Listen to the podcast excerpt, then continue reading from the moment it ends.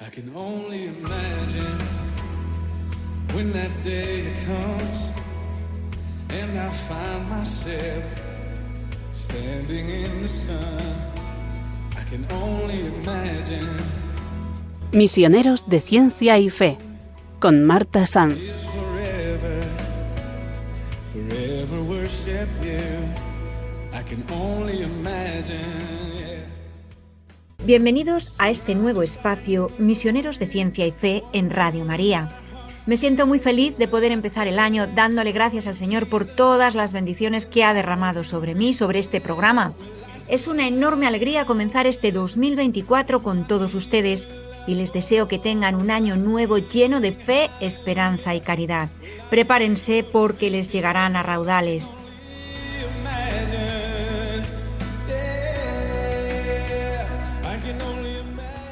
Hoy nos acompaña el doctor Carlos Hernández Laoz, miembro relevante del Comité de la Experiencia de la Sociedad Española de Neurología. Ha sido jefe del Servicio de Neurología del Hospital Universitario Central de Asturias hasta su jubilación. También es autor de un interesante libro que publicó hace varios años, Alzheimer, Guía Práctica para conocer, comprender y convivir con la enfermedad. Una obra que se basa en 90 cuestiones que resuelven dudas, combaten miedos infundados y ofrecen consejos médicos sobre prevención de esta enfermedad. Una obra necesaria que todos deberíamos tener.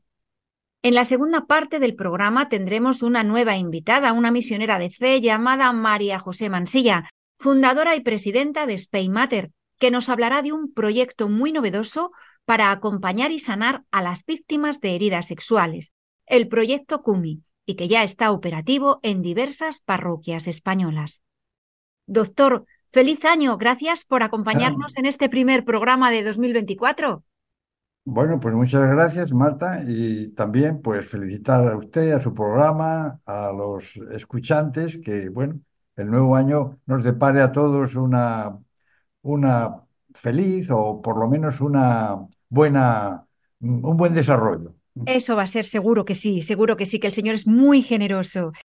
Doctor, su trayectoria profesional y su gran experiencia con los pacientes, que creo que sobrepasan los 25.000, madre mía, le convierten en el especialista idóneo para ofrecer a todos nuestros oyentes algunas recomendaciones para comenzar el año con un pronóstico positivo y buenos propósitos. Pero antes, me gustaría hablar muy brevemente sobre el Alzheimer, una enfermedad neurodegenerativa que afecta a unos 50 millones de personas. La Sociedad Española de Neurología estima que solo en España ya hay más de 800.000 personas que padecen esta enfermedad. Como neurólogo doctor, ¿es el Alzheimer una de las enfermedades que más temería padecer? Bueno, yo creo que el Alzheimer es una de las peores enfermedades que se pueda padecer a una edad avanzada. Y naturalmente todo lo que sea prevención es eh, bueno porque el Alzheimer no va solo, generalmente se acompaña de otros trastornos de la edad. Y la enfermedad vascular está muchas veces asociada con el Alzheimer y hace que éste sea más rápido en su evolución desfavorable y sea más precoz a veces su aparición de lo que uno esperaría. Y tenga en cuenta que de las enfermedades que todos vamos a conocer a partir de cierta edad, porque la edad es muy relevante en la aparición de enfermedades crónicas, pues las enfermedades neurodegenerativas que usted bien ha señalado, todas ellas el Alzheimer la principal, pero no la única, está la enfermedad de Parkinson, otras demencias degenerativas, el ELA, etcétera. Y eh, además de estas, que ocupan el porcentaje mayor de discapacidad, existen otras, como las enfermedades cardiovasculares, también afectando el cerebro algunas veces, las enfermedades em, que llamamos em, eh, degenerativas del sistema locomotor, artrosis, artritis, osteoporosis, etc. Y por último, el temible cáncer, ¿no? que puede afectar a cualquier órgano y también al cerebro, naturalmente. Pues de estas cuatro enfermedades que ya son crónicas, muchas de ellas por los tratamientos, por su propia evolución, todos vamos a conocer alguna de ellas, o más de una. Y por lo tanto, mientras no tengamos remedios eficaces, lo importante es asegurar que hemos tomado prevención en lo que conocemos suficiente para retrasar lo más posible la discapacidad.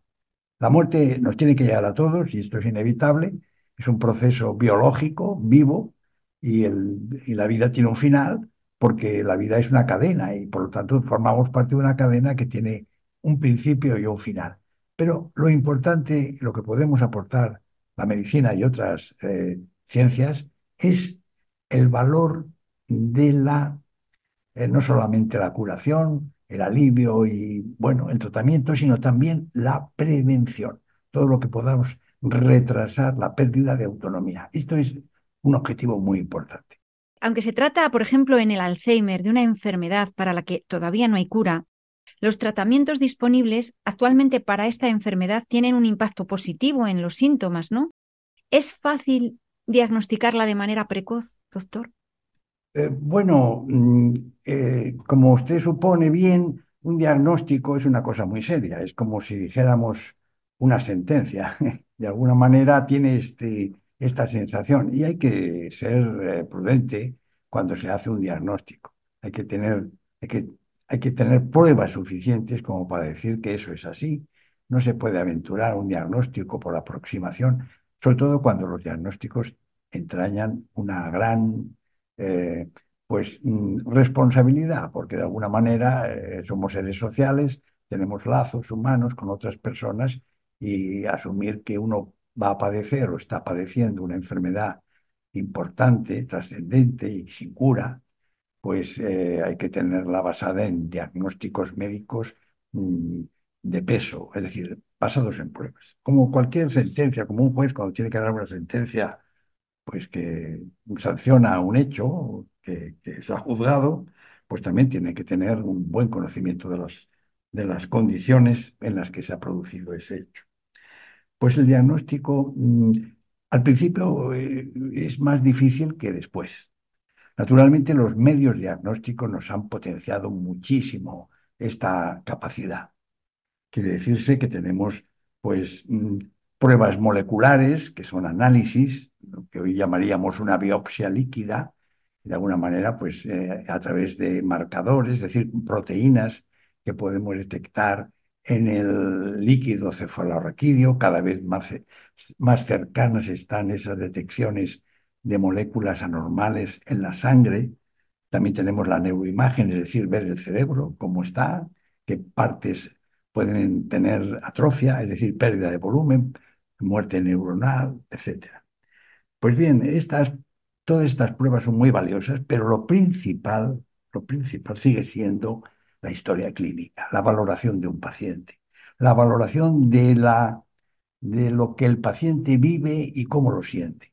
A veces cree que no tiene nada importante, que son cosas, bueno, que pasajeras o propias de la edad, las atribuye a otras, a otras causas que no son las, las que, bueno, luego se van a diagnosticar si es que el diagnóstico lo confirma. Pero es escuchar, atender, porque hay pistas por las que uno debe dirigir un poco su observación. Ahí está, doctor, eso le iba yo a preguntar justo. En enfermedades como esta se requiere mucha atención y exploración clínica, ¿no? Incluso a su entorno y a su familia, me imagino. Sí, sí, eh, lleva usted razón, Marta. Hay tres, tres datos que deben confluir en, una, en, una, en, un, en un diagnóstico. Por ejemplo, en primer lugar, ¿cómo ve el paciente lo que le está pasando? esto que estábamos comentando, cómo ve el entorno al paciente lo que le está pasando, información indispensable en estas enfermedades como el Alzheimer, cómo lo ve pues su familia, las personas más allegadas a la familia, a veces personas que conviven con el paciente y que son sus informaciones más valiosas que las de los, porque algunas personas viven solas por la edad, porque les ha fallecido eh, pues en el matrimonio el marido, la mujer han quedado viudo, viuda, o porque los hijos viven fuera, lejos, y son más cercanos a veces a la información mejor documentada, pues no sé, el portero mm, del, edificio que observa a esa persona más cercana, los vecinos, etcétera. Hay que tratar de cualificar esa, validez de la información o incluso en algunos otros problemas, pues de, las personas del trabajo, del mundo laboral en el que se desenvuelve o del mundo social. Y luego está la tercera parte, los, las herramientas que el médico tiene para, ante una sospecha, empezar a valorar, es decir, ponerle pruebas de memoria, de atención, de razonamiento, de construcción de, o reproducción de un modelo que se le propone a ver cómo sus tareas, cómo se desenvuelve, etc. Y finalmente, pues todas estas pruebas que le he dicho, todo este arsenal, y al final hacer una construcción. Yo acostumbro, y me parece que es una buena, a mí me lo enseñaron así, me parece que es un buen ejercicio, que el médico se tome un poco de tiempo entre la primera, el primer contacto en lo que pueda decir, a veces no es, no es un momento, sino que son pues a lo mejor dos momentos, porque la primera parte no ha tenido suficientes eh, testigos de lo que él quiere obtener. Y desde ese primer momento, em, pues mm, generar un estudio de, bueno, no de gran intensidad, sino de la intensidad proporcionada a los síntomas que él observa. Siempre todas las cosas se pueden escalar de menos a más.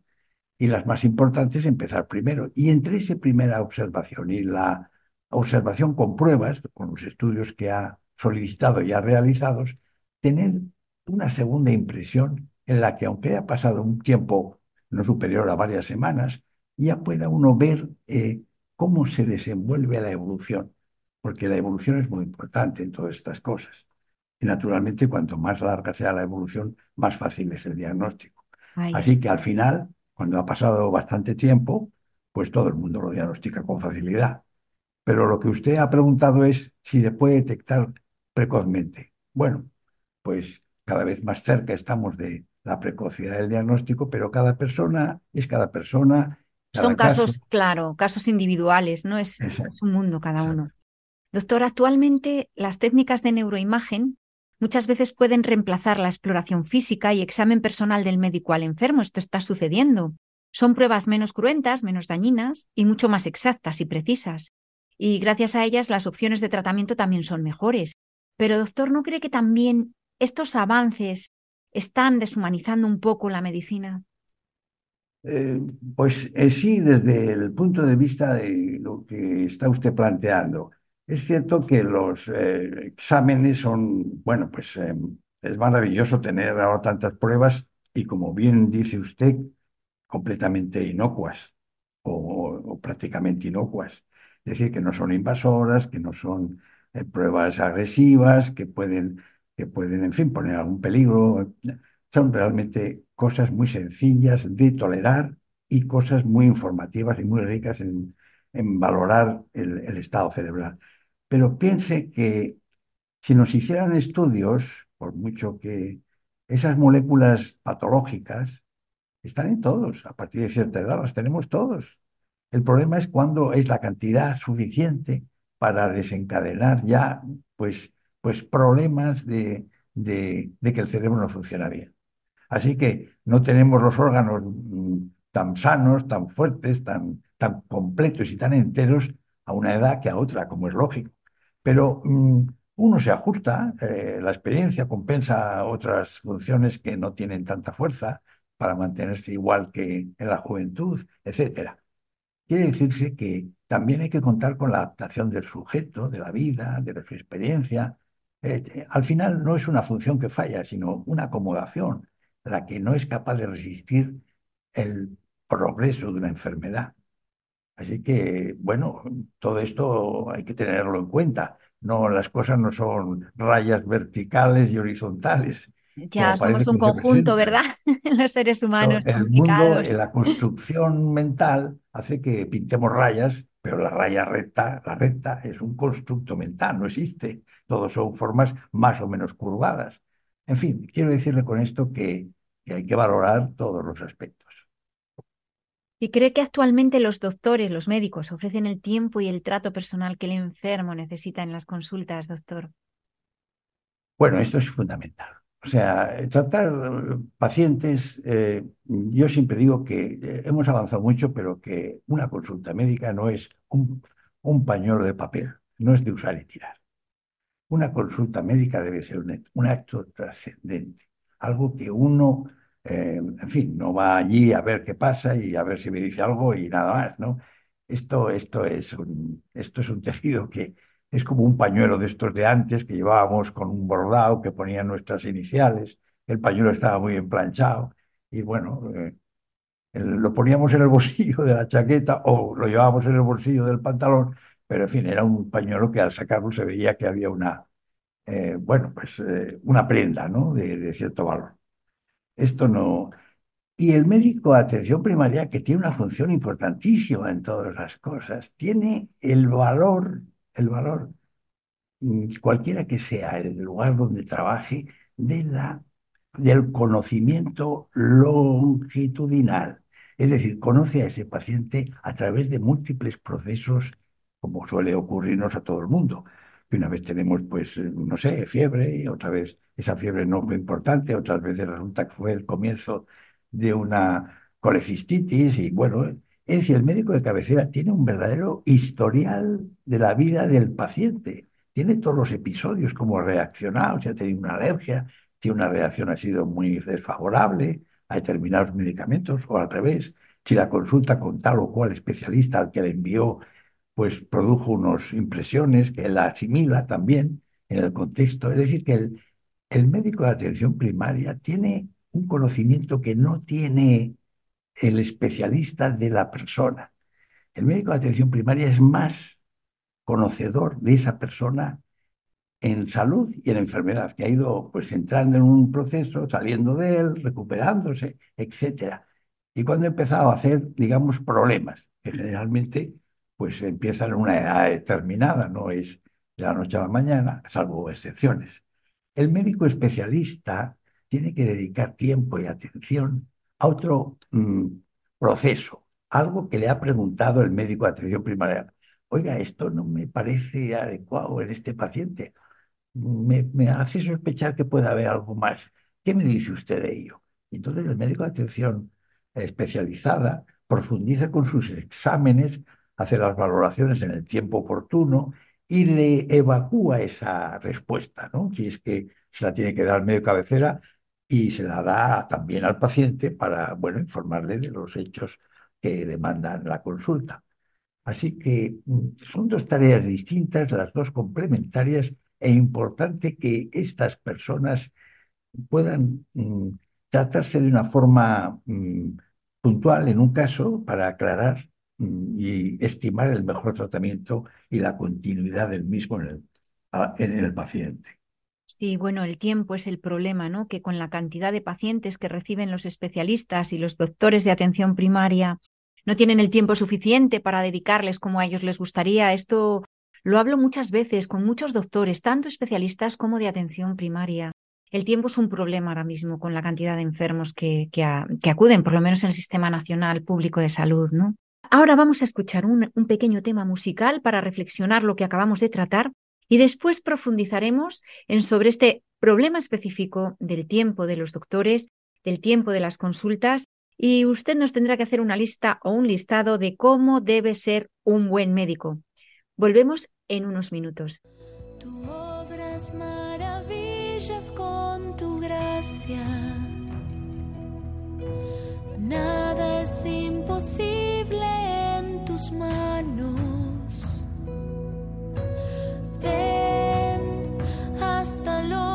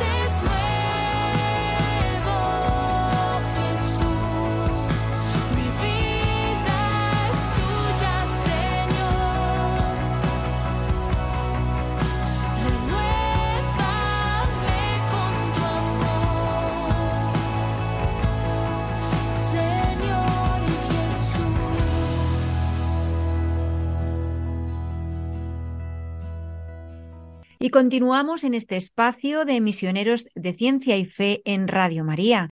Hoy nos está acompañando el doctor Carlos Hernández Laoz, miembro relevante del Comité de la Experiencia de la Sociedad Española de Neurología. Doctor, estábamos hablando sobre el tiempo en las consultas, que es un problema, ¿no? También para, para poder atender a sus pacientes como les gustaría, tanto a los especialistas como a los doctores de atención primaria. Decíamos antes en un comentario que usted ha sugerido aclarar, pues que, mm, bueno, que el tiempo es mm, necesario tomar las cosas con cierta calma, con reflexión. Yo me acuerdo de aquella frase, no sé si es de, atribuida a Napoleón, aquello de vísteme despacio, que tengo prisa. Bueno, eh, esta frase que es una frase que luego usamos vulgarmente para decir que, que la prisa es mala. Y decía un amigo mío, dice, la prisa es mala hasta para morir. Parece que hay gente que tiene ganas de morirse pronto. Bueno, no, y todo llega, no hace falta. La prisa es un enemigo, un virus, es una enfermedad social. Lo de la falta de tiempo, la prisa, se ve en la conducción del automóvil, de las personas, se ve en que todo, todo se consume con una rapidez asombrosa, sin reflexión. A veces la misma información, casi, casi, bueno, usted me deja a mí hablar, pero es que si oigo algunas entrevistas no se parece en nada a esta que usted hace. Y, en fin, las cosas, mm, por, por ir más a prisa no se, no se va mejor. Lo importante es los objetivos, llegar bien a los sitios, etcétera. Sí, No- tenemos prisa hasta para respirar, ¿verdad? ¿No? Sí, nos respiramos lo con dicen, nos lo calma, qué bien nos iría a todos. Doctor, ¿cómo debe ser un buen médico? Uno tiene que intentar, a través de esta ayuda a los demás, tiene que intentar ser cada día, si es posible, mejor persona. Claro, esto no suena muy bien, ¿no? Pero porque pues, se puede ser buena persona, mejor persona, mejor persona, pues se puede ser, pues haciendo todos los trabajos. Cualquier trabajo da esta oportunidad de, de- hacer. mm, Pero el, el cultivo de la propia mm, eh, condición de uno mismo, es decir, poner en valor el, el querer intentar mejorarse, pues esto tiene que tenerlo el médico y todas las profesiones, pero la de medicina también, a través de una cierta compasión.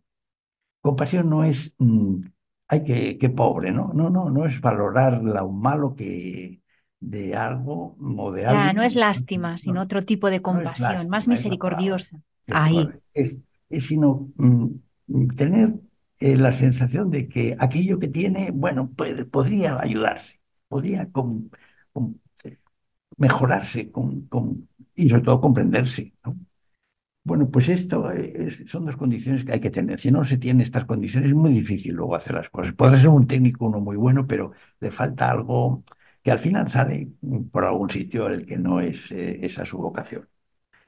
Y luego, pues, eh, conocimientos que en la medicina, cuanto más extensos sean, mejor. Y no solamente de fórmulas, de física, de, bueno, de todas las ciencias, eh, sino también de humanidades, ¿no? También tiene que tener, pues, bueno, todo lo que el hombre ha sido capaz de hacer, pues le, le tiene que interesar de alguna manera. Y esto, bueno, las humanidades, evidentemente, a partir de la filosofía, pues, pues permiten, permiten conocerlo. Así que me parece que todo lo que sea renunciar a la filosofía o a los conocimientos humanos y científicos amplios, y pues esto no es buena, no es buena técnica. Me Lo parece que que es no solo es- el cientificismo, ¿no? A lo que tienden actualmente en muchas, muchos, exacto. muchos especialistas, cierto. Qué bueno. Esa es la palabra, sí, porque entonces se- se guiarán por, por error tras error. Se olvida más del ser humano y eso no, no tiene sentido en, en su especialidad. Doctor, ¿y a los pacientes qué les diría? Bueno, eh, pues eh, eh, lo mismo, eh, la prisa es mala, eso que hemos dicho es aplicable a todo el mundo, que hagan caso de las indicaciones, que, sean, bueno, veraces y cumplan las, indicaciones, que sean verdaderos pacientes, que tengan también paciencia. En fin, esto, esto es lo que les diría. Y que confíen en que el sistema puede mejorar también con su ayuda. O sea, los doctores humanistas y los pacientes pacientes, ¿no? Como dice el nombre. La Sí, paciencia bueno. es importante para que todo funcione. Los doctores deben ser Sí. más humanos y los mm, pacientes tienen que tener más paciencia para... Y, y- y sobre todo obedecer, ¿no? Que es lo que está Sí, diciendo. bueno, caso. obedecer o por lo menos compartir eh, la importancia que se le quiere dar. Yo eh, cada vez veo más pacientes informados y bien informados porque, bueno, recurren a la inteligencia artificial, eh, son expertos en manejar Internet, buscan y, bueno, y encuentran mucha información, evidentemente. Y alguna vez me vienen ya con esa información, pues muy, algunas veces me han sorprendido las cosas que saben, ¿no? O que contactan con otras personas que que conocen esas enfermedades. Yo digo, muy bien, está este muy bien informado. Realmente, incluso en algún caso le he dicho a un paciente, le dije, sabía inglés y había comunicado con la persona que era más importante. Me dijo, empezó por la, la consulta y me dijo, doctor, ¿conoce usted al, al, al profesor fulano de tal? Y dije, bueno, no tengo el gusto de conocerlo personalmente, pero sí que le he visto en alguna reunión y le he escuchado alguna conferencia, ¿no? O sea que estaba mejor. Y, pues mire, yo tengo un una cantidad de correos con él eh, y me enseñó los correos, los había, los había impreso y tenía ahí. Bueno, pues mm, muy bien, eh, tiene usted una gran información. Y le dije, mire, lo que pasa es que no, esa información la tiene usted mejor que probablemente que yo mismo en este momento. Pero yo tengo formación, que es el que me he pasado muchos años estudiando, acertando y equivocándome, reflexionando y eh, valorando todos los contextos de esta, de esta. Y esto es formación. Esto es para lo que yo puedo ofrecerle mi experiencia, porque estoy formado. Si me deja usted estos correos o estas informaciones que usted tiene, que son valiosas, yo las leo y el próximo día hablamos sobre lo que usted quiera, porque yo sé dónde buscar las fuentes probablemente mejor que usted, en sentido de conocer la verdadera, el verdadero valor de esa información. Informar es una cosa, formarse es más complejo, lleva muchos años y mucho tiempo y una dedicación de toda una vida profesional. Exactamente. Doctor, qué pena que nos tengamos que despedir ya porque está siendo una entrevista preciosa. Y bueno, quería desde aquí, vamos, decirle que le deseamos un maravilloso año nuevo y le doy las gracias por haber estado hoy con nosotros. Bueno, las gracias se las tengo que dar yo, ¿no? Porque, bueno, me invita usted a un programa y esto me estimula un poco a, a seguir a- actuando, ¿no? Muchísimas gracias por todo, doctor. Vamos a hacer una breve pausa musical, pero no se vayan, porque ahora hablaremos sobre un interesantísimo proyecto para la sanación de las heridas sexuales que ya está operativo en algunas parroquias españolas. Se trata del proyecto CUMI. Qué bien presencia, glorioso por siempre, Señor. Qué bien aquí a tu lado,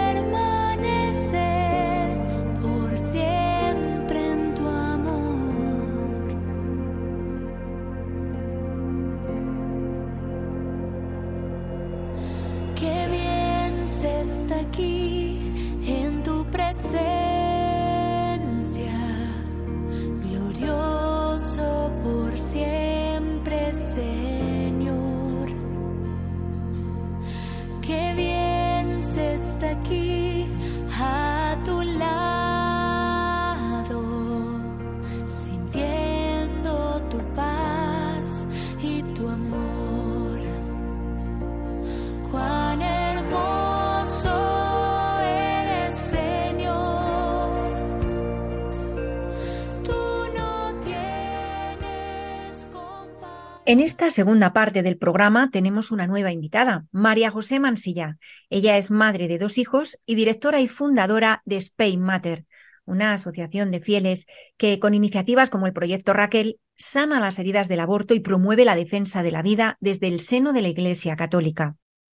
El uso de la pornografía, las relaciones sexuales cosificadas, personas de usar y tirar, multitud de hombres y mujeres heridos por la revolución sexual, es una idea vendida y promocionada como una estrategia política y social de que el sexo es básicamente un entretenimiento, una banalidad o simplemente una mercancía con la que negociar. Por estas razones, la asociación Spain Matter, con presencia en la mayoría de las diócesis españolas, ha lanzado un proyecto para acompañar y sanar a las víctimas de heridas sexuales. Se trata del proyecto CUMI, que ya opera en diversas parroquias. María José, muchas gracias por acompañarnos. Gracias a ti por invitarme, un placer. Para comenzar, me gustaría que explicaras en líneas generales y nos hicieras un breve resumen de Spain Matter. ¿Cuándo nació? ¿Cuáles son los objetivos y problemáticas que aborda lo que es Spain Matter? Porque habrá muchos oyentes que todavía nos conozcan. Pues eh, Spain Matter es la, la asociación de defensa y de la vida y de la dignidad de la persona en la Iglesia. Y nacemos pues de este convencimiento de que es necesario dar una respuesta a la cultura de la muerte, no solo como católicos y desde el Evangelio, sino además como iglesia.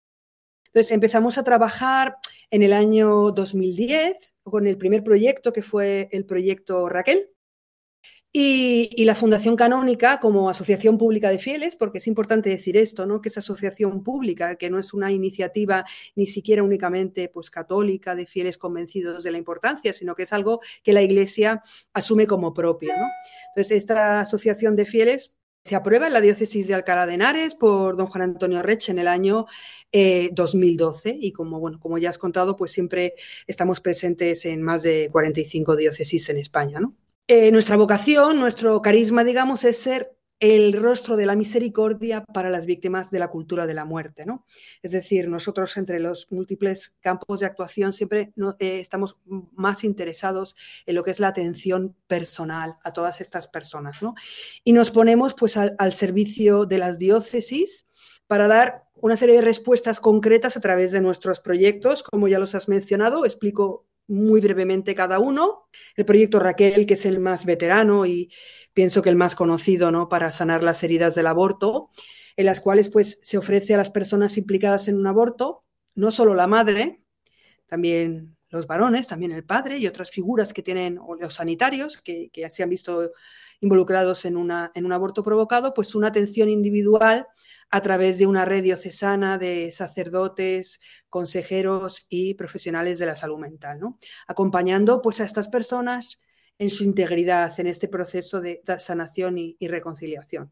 Tenemos también el proyecto Ángel, que es el acompañamiento en momentos de dificultad, ¿no? ofrecer pues, a las personas que tienen un embarazo uh, imprevisto o en dificultad, Normalmente esta dificultad suele venir eh, no tanto de motivos económicos, algunas veces sí, muchas no, sino de, por ejemplo, de los la eugenesia que se ha implantado en los embarazos, ¿no? Cómo se hacen tantísimas eh, eh, análisis y se detectan cualquier tipo de cosa y se presiona tanto para, para el aborto, ¿no? Y acompañarlas no solamente pues, en, todos los sentidos de la persona y acompañarles socialmente si así lo necesitan, pero es importante también acompañarles emocionalmente y sobre todo espiritualmente desde la fe.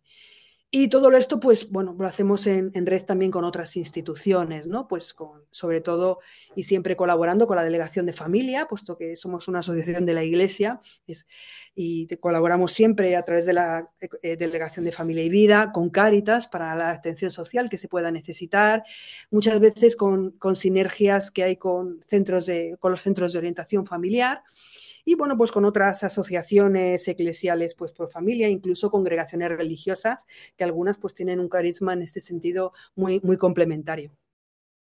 Y el tercer proyecto, que es eh, Parroquias por la Vida, ¿no? que es eh, colaborar para construir una parroquia, eh, una cultura de la vida desde la base, que son las parroquias. ¿no? San Juan Pablo II, el Evangelium Vitae, nos dice que, la pastoral provida tiene que ser pastoral eh, ordinaria de la iglesia y por lo tanto pues debe estar en las propias parroquias. ¿no? Entonces, eh, principalmente, primeramente, eh, pedimos a las parroquias que se empiece a rezar por la vida.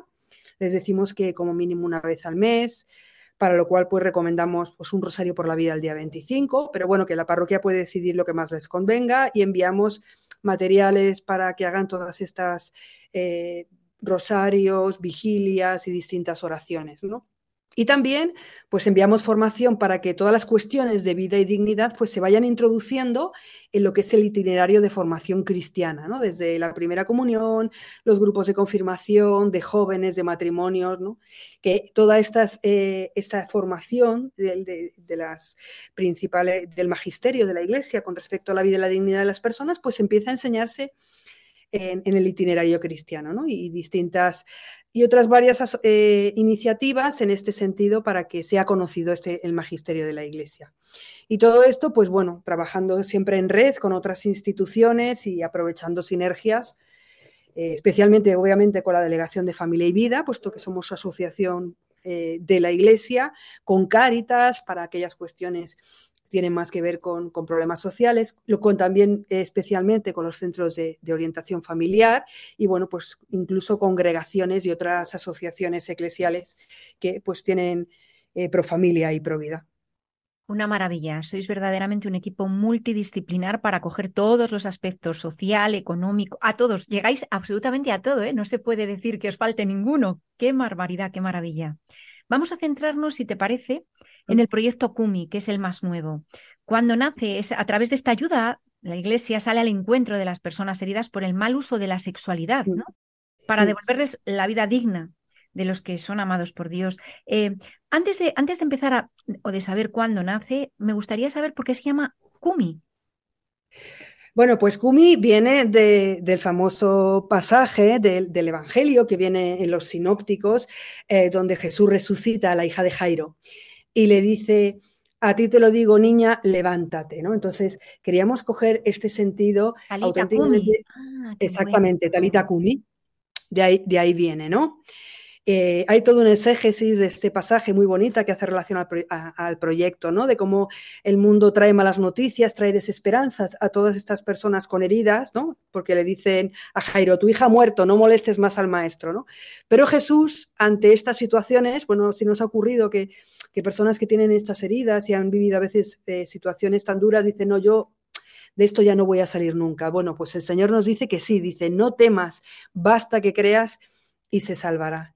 Y así es, pues le toca el cuerpo, ¿no? Toca el cuerpo para tocar el alma, eh, toca a la niña y le da la vida, ¿no?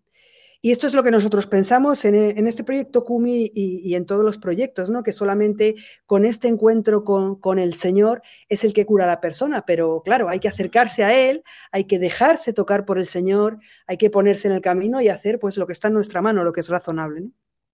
Qué bonito, qué bonito. ¿Por qué, ¿Por qué decidisteis poner en marcha este proyecto?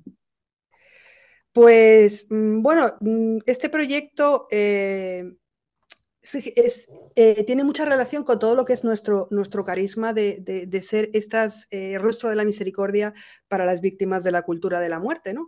Y efectivamente, todas estas víctimas que tienen heridas en la sexualidad por mal uso, por varias cuestiones que luego, que luego comentaré, pues son estas víctimas, ¿no? Y no queremos eh, simplemente hacer un análisis de la realidad que nos ha tocado vivir, de qué mal está la cosa, cuántos problemas hay, sino construir, ¿no? Por eso nuestra misión es ser testigos de la verdad y llevar eh, la esperanza y la misericordia a estas personas. En el directorio de, Pastoral Familiar, hace ya bastante tiempo, casi 20 años, pues los obispos nos decían, la Iglesia es consciente de esta desastrosa situación y tiene la obligación de denunciarla y acudir en ayuda de todos los que la padecen. Y esto para nosotros es un reto porque eh, eso no solamente supone que haya que denunciar pues, leyes injustas o eh, prevenir las consecuencias de dichas leyes injustas y, diabólicas, ¿no? todo lo que es la ideología de género. ¿no? Hay que denunciar estas leyes, hay que educar, no solo desde la adolescencia, sino ya desde la infancia, en este sentido de la sexualidad, del sentido de la, del amor humano. Y bueno, pues yo creo que existen hoy día en la Iglesia pues programas muy bien hechos sobre educación afectivo sexual. Pero también hay que hacer algo más, que es acoger y dar una respuesta de fe y de esperanza a todas aquellas personas que ya han sido dañadas, a veces destruidas por este mal uso de la sexualidad. Y este pues es el objetivo de Proyecto Cumi, ¿no? Pero efectivamente lo, que tú, lo que tú estás comentando ahora mismo, por ejemplo, la ley que entró en vigor el pasado 2 de marzo del 2023, eh, con la autodeterminación de género y dirigida a menores que son prácticamente la totalidad, con esa vulnerabilidad, con patologías psiquiátricas previas, una gran mayoría, o tipo de autismo. Niños con muchos problemas. Van a ser los más vulnerables, van a ser los, los a los que más afecten estas leyes Hombre, yo creo que esto que, comentas es muy importante, pero es que yo creo que hay más todavía. Es decir, que eh, hoy en día la educación eh, sexual infantil que se está dando en los colegios, podemos sin temor a equivocarnos decir que es abuso sexual, porque es una exposición a los menores de sexo eh, explícito, efectivamente. Exactamente. Y fomentar eh, que se inicien en la masturbación y que se inicien en la sexualidad a unas edades muy tempranas, lo cual causa en los niños de, más mayores y en adultos exactamente los mismos síntomas y los mismos problemas y las mismas heridas terroríficas que son los abusos sexuales en los cuales también hay un contacto físico. Entonces, creo que, la sexualización, ¿no? En los menores. Sí, lo que, es la, lo que, es la, hipersexualización. Y, este, y, esto, y estas leyes son las que están fomentando esa hipersexualización a los niños, adoctrinándoles, pues mm, ofreciéndoles obligatoriamente lo que es un tratamiento de la diversidad sexual. Eh, em, los maestros están obligados a darles estos contenidos y el adoctrinamiento de las plataformas que llegan de fuera para decir a los niños pues que el sexo no es real, que pueden ser lo que quieran y hacer lo que quieran, fomentando efectivamente la masturbación incluso en grupos, están sucediendo ya en colegios públicos de, ciertas provincias de España. Esto, es, esto no tiene sentido, ¿verdad? Entonces yo creo que hay asociaciones como, como la vuestra y proyectos como el CUMI van a ser fundamentales, que, que ya lo están siendo, ¿no? Pero de cara, de cara a, lo, a lo que nos viene, a un futuro muy cercano. También eh, nosotros nos dimos cuenta o, surgió la necesidad de una manera muy práctica porque, bueno, con estos acompañamientos que, realizamos tanto en Proyecto Ángel como en Proyecto Raquel, pues lo que nos dábamos cuenta en un primer lugar es que eh, de, varios perfiles que, luego vamos a hablar que son de CUMI, ¿no? O sea, cuantísimas personas que han recurrido a un aborto también han sido víctimas de, un, de abusos, de vejaciones sexuales, de relaciones tóxicas, de una hipersexualización. Y también en Proyecto Ángel, aquellas personas que nos venían sobre todo con embarazos imprevistos, eh, también tenían estas profundísimas heridas. ¿Y qué ocurre? Que si esto eh, no, no, se sana desde el origen, que es estas heridas sexuales, pues muchas veces esta ayuda posterior pues, pues, no termina de calar hasta el fondo, ¿no? no termina de haber una sanación completa. Y la verdad es que todos eh, los ángeles y las consejeras pues, nos comentaban esta, esta necesidad de saber abordar de alguna manera también todas estas heridas sexuales que son increíblemente habituales y que lo estamos viendo porque en cualquier, los diócesis que empezamos a hablar de, Proyecto Cumi, pues siempre, bueno, sale gente verdaderamente debajo de las piedras. Claro, y, y bueno, impresionante. ¿Quiénes intervienen en este proceso de sanación? ¿Psicólogos, sacerdotes, acompañantes? ¿Quiénes van a intervenir o quiénes ya están interviniendo, María José? Mm, Bien. El, proyecto CUMI, como todos los proyectos de, de Spay Matter, siempre eh, se hace a través de la diócesis, de un grupo diocesano. En cada diócesis que entramos, eh, después de la autorización del obispo para que la Asociación Pública de Fieles pues, eh, se instaure y se pueda actuar en esa diócesis, para cada uno de los proyectos hay un único grupo diocesano. ¿Vale? Ese grupo diocesano, eh, bueno, pues eh, luego hay gente de distintas parroquias. Obviamente, en, el grupo de, los grupos diocesanos de Spain Matter hay gente que creo que es una riqueza enorme, pues simplemente que está en una parroquia o que eh, pertenece a los distintos movimientos eclesiales. Pero hay siempre un grupo diocesano. Y también hay, como hemos dicho antes, una relación de sinergia. ¿no? Entonces, dentro del, de, de este proceso de sanación hay una figura principal, que es la que se llama mentor, que es el que va a acompañar eh, durante todo el proceso y las sesiones que va teniendo, porque siempre también estos proyectos se hacen nunca de manera grupal y siempre de manera individual, atendiendo a las personas una a una. Y el mentor es el que va a hacer eh, todo el proceso de, de acompañamiento y, la, y, las sesiones, ¿no? Son los que básicamente se forman de una manera más intensiva. ¿El mentor es de algún tipo es eh, especializado en algo o, o, es una persona, bueno, preparada y formada para, para ser mentor? Claro. Eh, el, el, mentor es un acompañante espiritual, entonces lo primero que tiene que tener un acompañante espiritual es vida espiritual, porque si no, un ciego no acompaña a otro ciego, ¿no? Entonces no tiene por qué tener una titulación, porque eh, eh, ni que sea psicólogo ni, ni, nada parecido, porque el proyecto CUMI no es una terapia, como no lo es proyecto Raquel, sino es un acompañamiento espiritual. Ahora bien, es evidente que para acompañar a las personas hay una metodología, una forma de actuar bien concreta y esa persona pues tiene que haber culminado tanto el curso de capacitación como la profundización y estar integrada en el grupo diocesano. Pero bueno, un poco este perfil. Y nosotros decimos que no, que tanto los mentores como en otros proyectos los consejeros o los ángeles no, no son voluntarios como tal, sino, sino, que es una vocación, ¿no? una vocación al que el Señor llama a servir a la iglesia claro, a través de estos proyectos. Estar capacitado Exactamente. para hacerlo. Ya. Exacto. Bueno, luego otra figura que es importante es la figura del sacerdote. Nosotros también creemos que es, esa, que es muy importante esa, esa complementariedad entre el binomio sacerdote y laico, ¿no? Y el sacerdote pues también es importante, la, obviamente para los sacramentos, pero también acompañar desde su ministerio. ¿no? Bueno, nuestra experiencia en ese sentido es que hay cuestiones que una, presión, eh, una persona, estas heridas sexuales, eh, eh, prefiere tratarlas con un mentor que es un igual a él, o sea, del mismo sexo y, y laico, pero también hay otras cuestiones que prefiere tratarlas con, con un sacerdote. Entonces creo que, eh, como, bueno, que, que como en la iglesia no existe esa esa mm, complementariedad entre el ministerio del sacerdote y lo que y esta tarea, esta vocación del laico. Y luego un buen tándem. Sí, sí. Y luego, si es necesario, se acude al, a, los psicólogos, ¿no? En este caso, bueno, pues hay veces que, que las personas necesitan, eh, se detectan otra serie de patologías eh, asociadas y le hace falta un profesional de la salud. Pero nuestra experiencia en este sentido es que muchísimas de las personas que, que, que vienen, se hacen acercado a Proyecto CUMI, bueno, en el tiempo que, llevamos, pues ya han ido a 700 terapias, ¿no? Y lo que necesitan es, bueno, pues como el Evangelio también de la hemorroísa, ¿no? Eh, que ha probado todo y no, nunca se ha sanado, pero necesita tocar ese, ese manto de Jesús, ¿no? Y de hecho, el inicio, inicio, inicio de Proyecto Cumi vino de una persona eh, que había, eh, había, recibido abusos sexuales en la infancia y que fue a un retiro que, que, dimos en ese momento nosotros sobre sanación.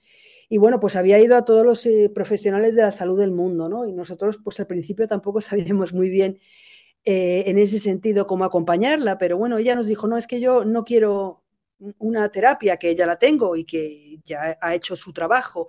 Yo necesito la sanación que viene del Señor. Y eso, pues, pues solo se da a través de la iglesia.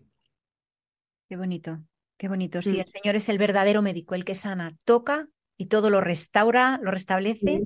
¿no? Resucita a los muertos y adelante. exactamente. Sí, ¿Quién sí. puede realmente sanarnos? Sí. Eh, María José, este proyecto, por lo que cuentas, ya está operativo. ¿Dónde y cuándo comenzó a funcionar?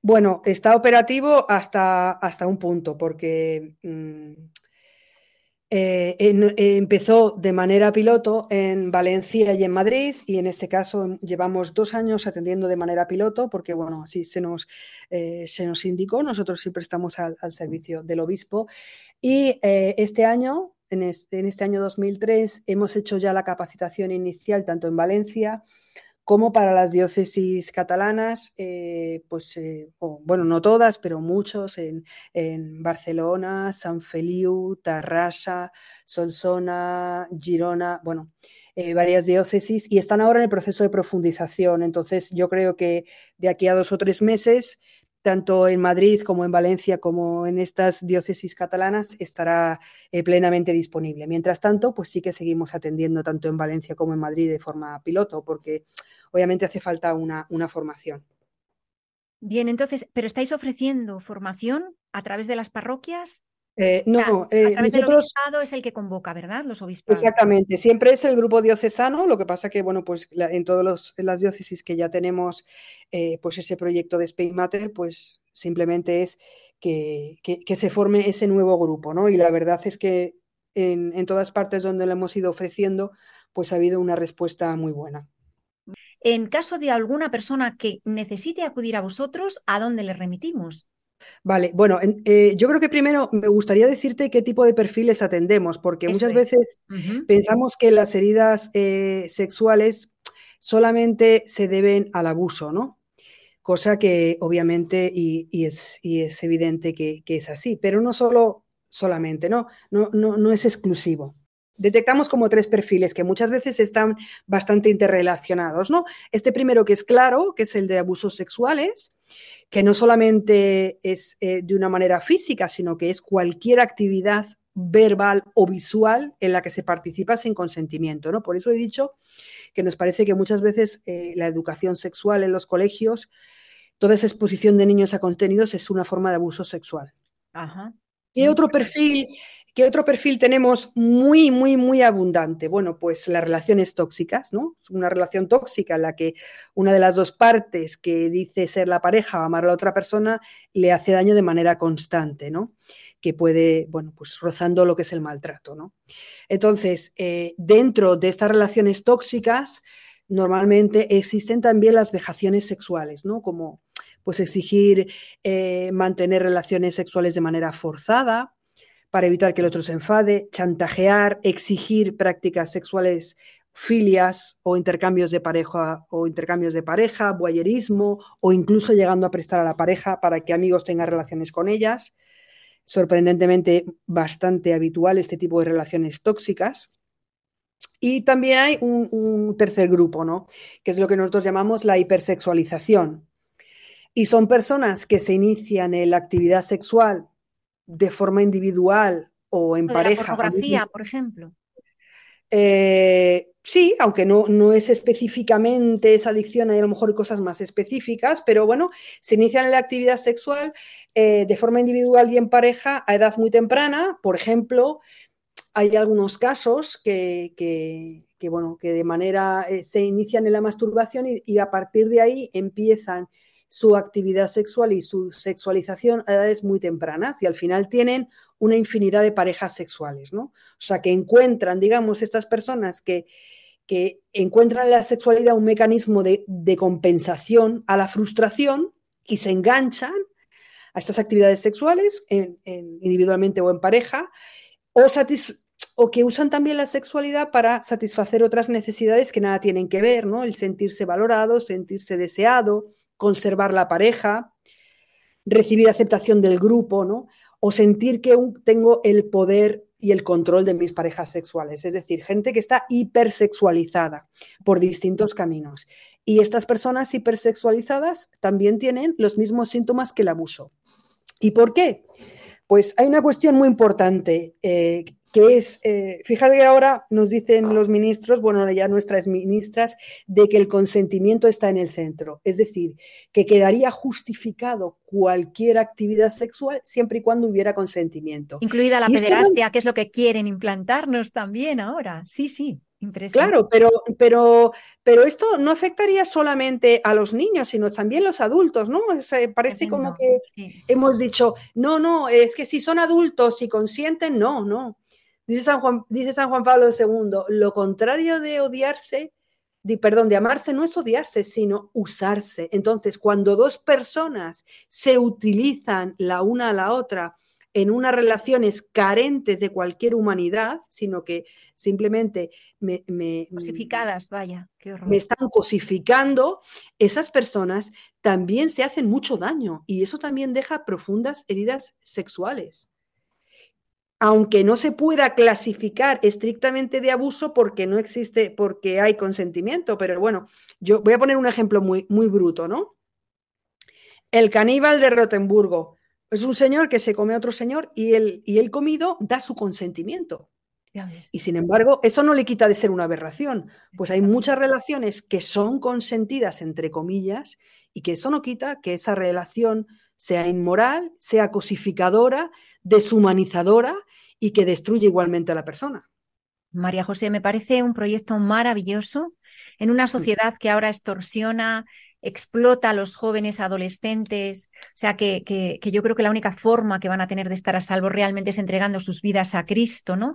Y en asociaciones, pues como la vuestra, es importantísimo. Creo que, que este proyecto de CUMI va, no va a dar abasto de aquí a muy poco tiempo en toda España.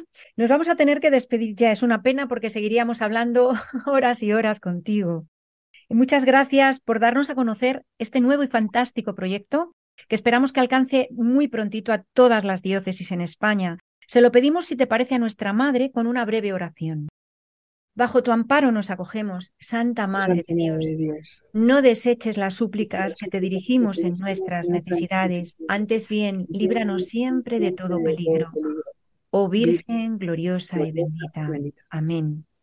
Muchas gracias, María José, por habernos acompañado en este Muchas gracias a ti, Marta, por, por, esta oportunidad de dar a conocer este, estos proyectos eclesiales. Gracias. Y también me despido de todos ustedes hasta el próximo programa de Misioneros de Ciencia y Fe. Si tienen comentarios, sugerencias o peticiones, pueden escribirnos al correo electrónico del programa misionerosdeciencia@radiomaria.es. Si desean volver a escuchar el programa, pueden hacerlo en el podcast que se encuentra en nuestra web radiomaria.es o si prefieren recibirlo en casa, pueden solicitar el CD llamando al teléfono 91 822 8010. Muchas gracias por acompañarnos y no se olviden que quien se guía de la presencia de Dios siempre está protegido de todo mal. Comencemos este año confiando plenamente en el Señor y teniendo la firme esperanza que nuestras vidas pueden cambiar siempre para bien. Desde Misioneros de Ciencia y Fe, les deseamos de todo corazón que tengan un feliz y bendecido año nuevo.